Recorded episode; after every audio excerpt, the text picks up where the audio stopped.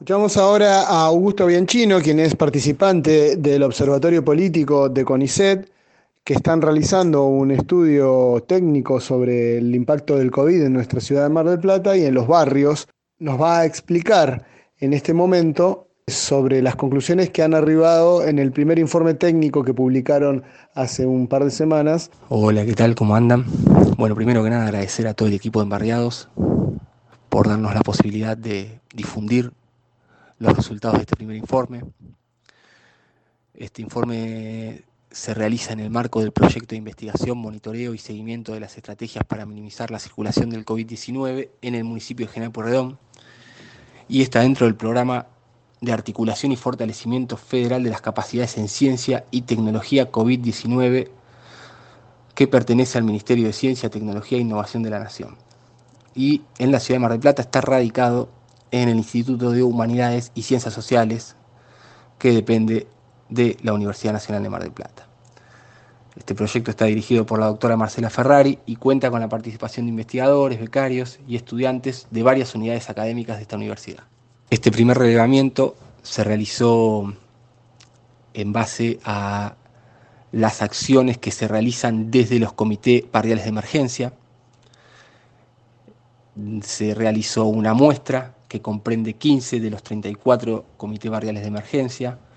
y para cada comité barrial también se relevaron comedores que pertenecen a los territorios que comprenden cada uno de estos 15 comités que fueron relevados. Se hicieron encuestas a referentes de los comités barriales de emergencia y a personas a cargo de comedores. Este primer relevamiento arroja resultados que tienen que ver Primero con las principales problemáticas que afectan a los vecinos y las vecinas de la ciudad. Son problemas de dos órdenes. Un primer tipo de problemas que tiene un carácter estructural y que son preexistentes a la pandemia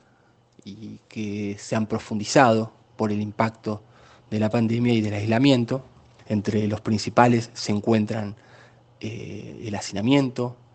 la falta de trabajo, la falta de acceso a los servicios, que constituyen un combo difícil para sobrellevar esta situación, a lo cual hay que sumar también algo que preexiste, pero que se profundiza y en gran medida eh, la falta de alimentos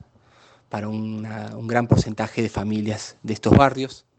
lo que desencadena en una creciente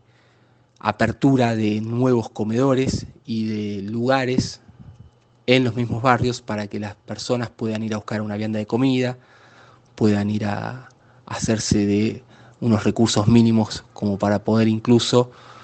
atravesar esta situación en términos sanitarios. Y esto nos conecta con el segundo orden de problemas que tienen que ver con problemas que están vinculados directamente con la pandemia y con el impacto del aislamiento y tiene que ver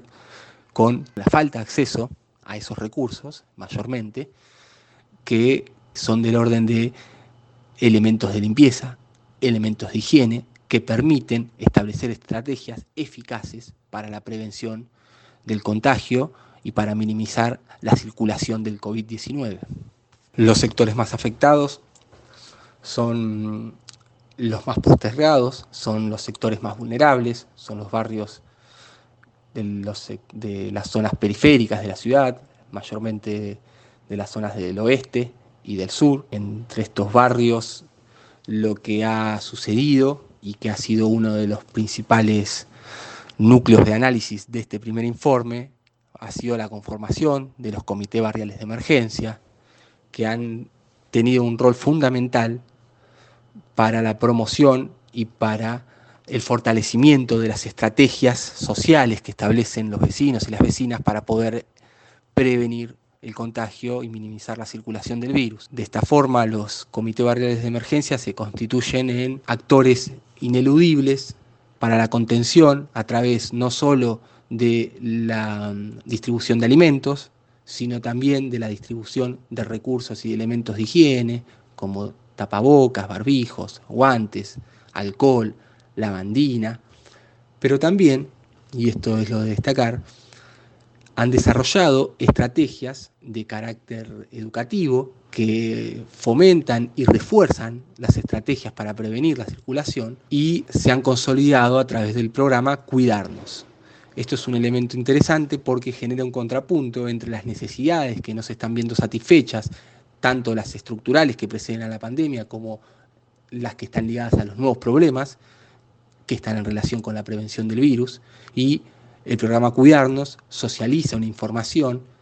que es sensible para poder desarrollar medidas eficaces para la prevención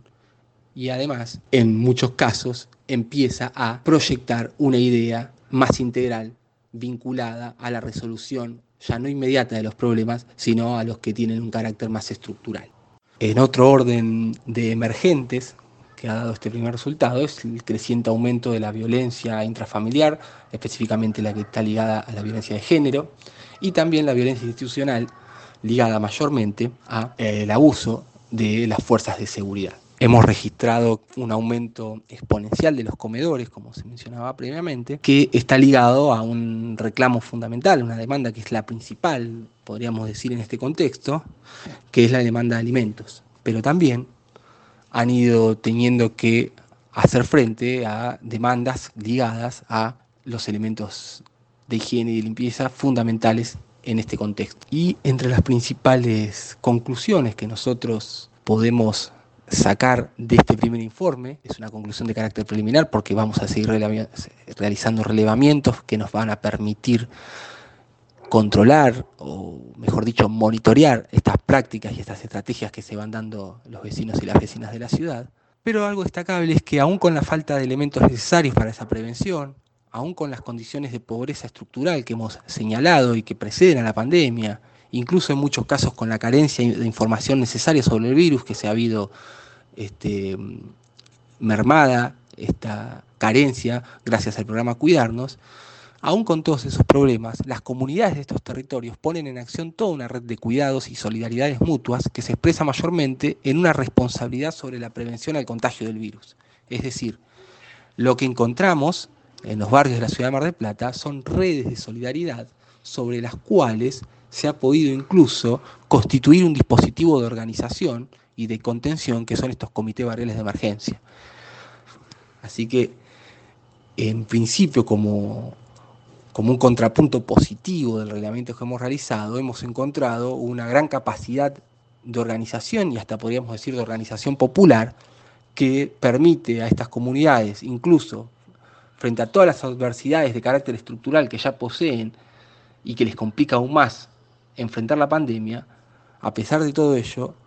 realizan estrategias colectivas que les permiten ser más eficientes en medio de esta crisis. Les mando un gran abrazo y muchas gracias nuevamente por darnos el espacio.